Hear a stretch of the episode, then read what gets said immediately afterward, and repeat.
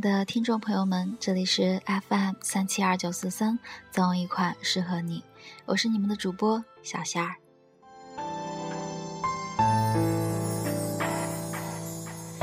风吹雨成花。现在是伦敦时间周六早上十一点半，北京时间晚上六点钟。今天小仙儿要跟大家分享一篇文章。来自韩寒创办的 APP 一个文章的名字叫做《两个哑巴》，作者马蒂。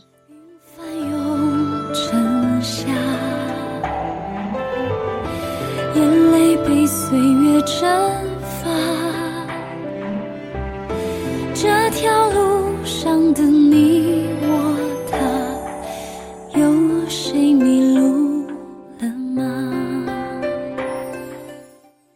我期望语无伦次的生活，或者完全没有语言，这让我不再没完没了的诉说我爱着的姑娘和让我憎恨的生活。就算与时间为敌，就算与全世界背离。几天前，我在台湾。骑着电动车行驶在异常清静的靠海公路上，人烟稀少，草木都显得彬彬有礼，云很低，好像唾手可得，可以大声唱歌，或者躺在沙滩上对着天空怪叫。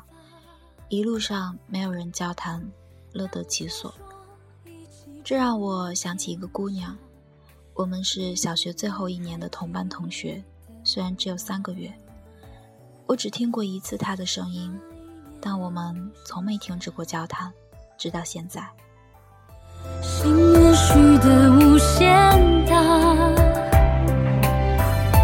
我们手拉手也沉重，划过悲伤河流。他是插班生，老师的提前交代让所有人都对即将到来的新同学充满了揣测。但不包括我，我不喜欢说话，是一个孤僻怪异的孩子。很长一段时间里，对任何人和任何事都失去了好奇。小时候生活的地方是一个很大的工厂，大家的父母基本都在那里上班。很早就有人开始讨论起这个素未谋面的姑娘到底是谁家的孩子。有人说她是因为蹲班才转学到我们的小学。有人说他父母死了，是姑姑养大的；还有人说他是个哑巴。也就是最后一个传言，让我开始对他有了不一样的感觉。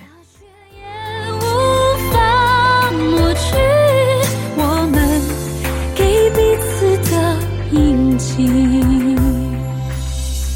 今夕何夕。直到我第一次见到他。谈不上漂亮，但有一双不一样的眼睛。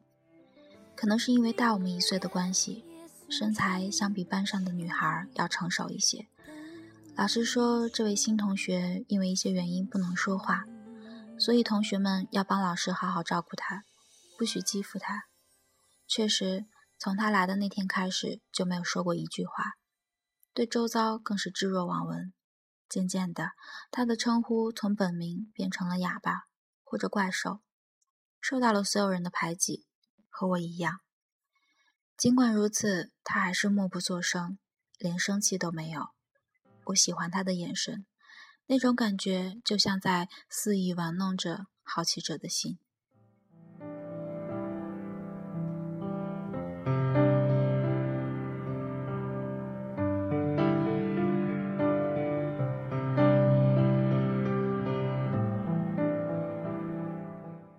我们的座位离得很近，让我有足够的条件观察他的一举一动。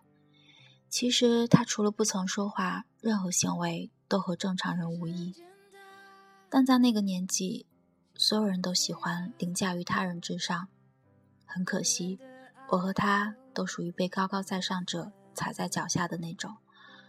我开始试图接近他，传纸条成了最便捷的方式。起初，他从不理睬。直到有一次，我看到他在看一本书，便问他书的名字，他居然回了我：“是《海底两万里》。”如果你看完，可以借我吗？我抓住机会继续和他攀谈着。好的，如果你能两天看完的话，他回道。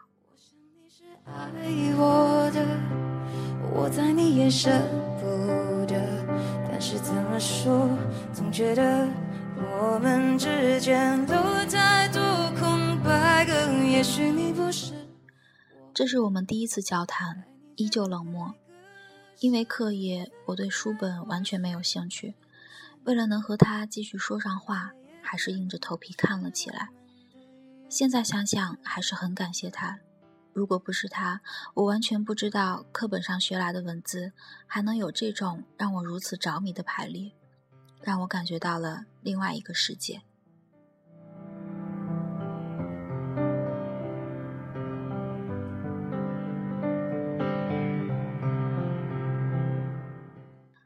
自此，我经常找他借书看。慢慢的，他的回复也不再刻板，话也多了起来。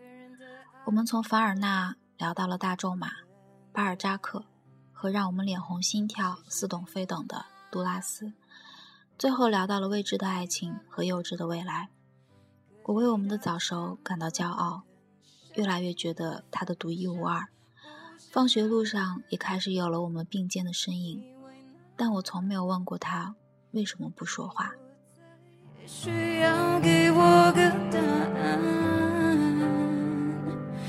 我想你是爱我的有一次周末，我们坐车到很远的图书馆去借书，看着林立的高楼，我突然想到一句话，就写下来给他：世界的欲望是无限大的。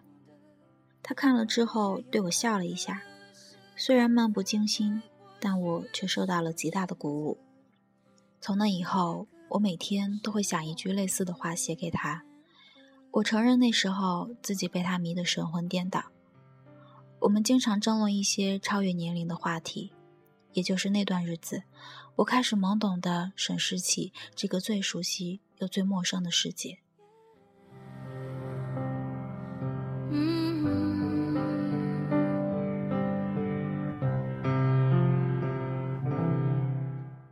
我们还一起听音乐，为了能买一盘磁带，我们每天放学不坐公交车，省下钱走很远的路回家。他原本就不会说话，而我的话也跟着越来越少，只对他是个例外。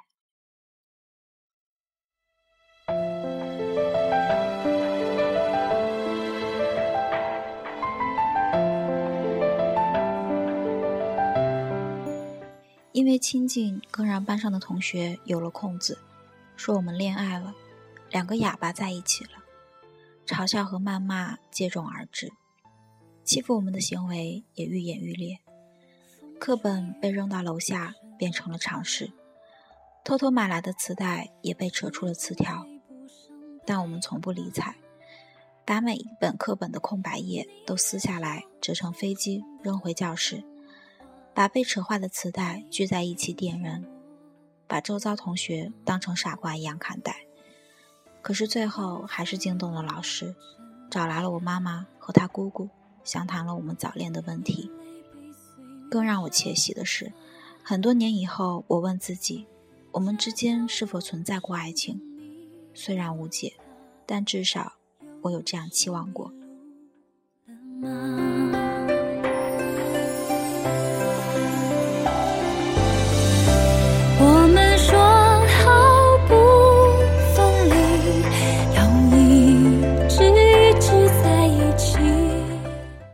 直到冬天来临，我们的教室在顶层，老师的教学楼暖气很落后，需要一个放水的地方才能正常运行。恰好出水口就在我们的教室，他就坐在旁边。那天是班主任的课，课堂上很安静，暖气试运行，突然吃出了热气，稀松平常的现象却引发了他一声惊恐的叫喊。所有人都为之一愣，看着原本坐在那儿，他一下逃出了很远的地方。蜷缩在角落里捂住了耳朵。那是所有人第一次听见他从嘴里发出声音，包括我。在鸦雀无声的三秒之后，全班开始哄堂大笑。有人带头说道：“哑巴说话了，哑巴让暖气吓疯了。”看着在一边颤抖的身影，我脑子一热，冲上去揪住那个男孩就是一拳，随后就被周围的男生一拥而上摁在了地上。就在我们扭打的时候，一个女孩突然说：“老师，哑巴哭了。”你曾说过不分离，要一直一直在一起。他哭了。哭得默不作声，以嘲讽的方式，一种光天化日之下的无声痛哭。教室里的每个人都像挨了一个响亮的嘴巴，有人低头不语，有人试图安慰却无从下嘴，有的人索性继续言不由衷。只有我笑了，在整个教室的错愕中，我笑出来了，像一个胜利者，看上去像个傻瓜。很快我就笑不出来了。当天还没有放学，他姑姑就把他接回了家。那是我最后一次见到他，因为他又转学了。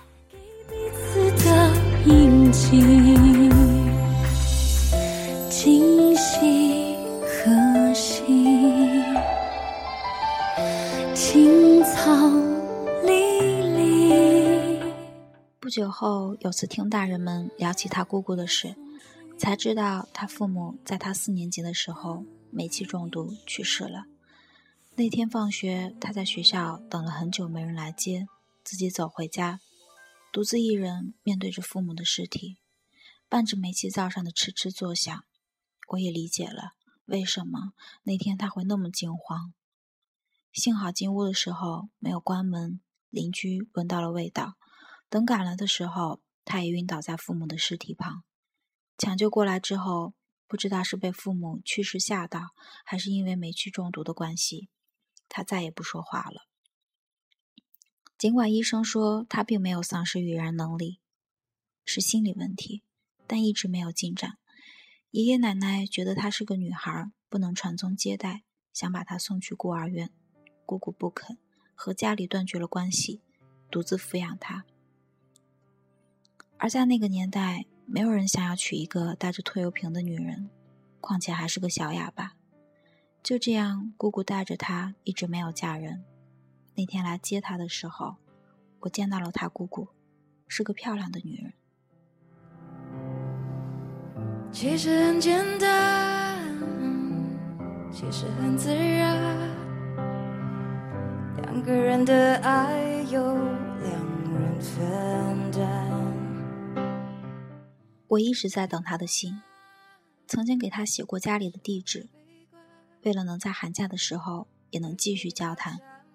但不确定的是，他是否还留着。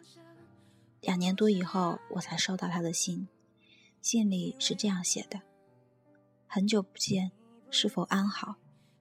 不知道你还记不记得我，但我一直没忘了你。”我在你不得但是怎么说？总觉得我们之间留太多空白格。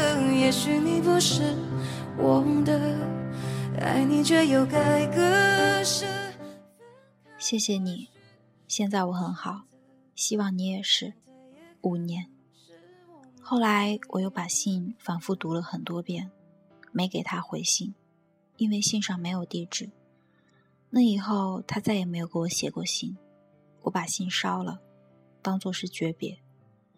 现在我还在坚持每天写一句话，姑且当做我们继续交谈的方式吧。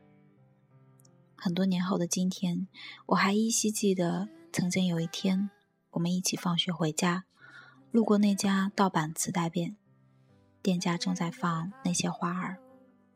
我们站在那儿听了很久，夕阳斜照在他的脸上，很漂亮。他一直闭着眼睛微笑，我有一种感觉，那时候他一定在跟着哼唱。不想让你为难，你不再需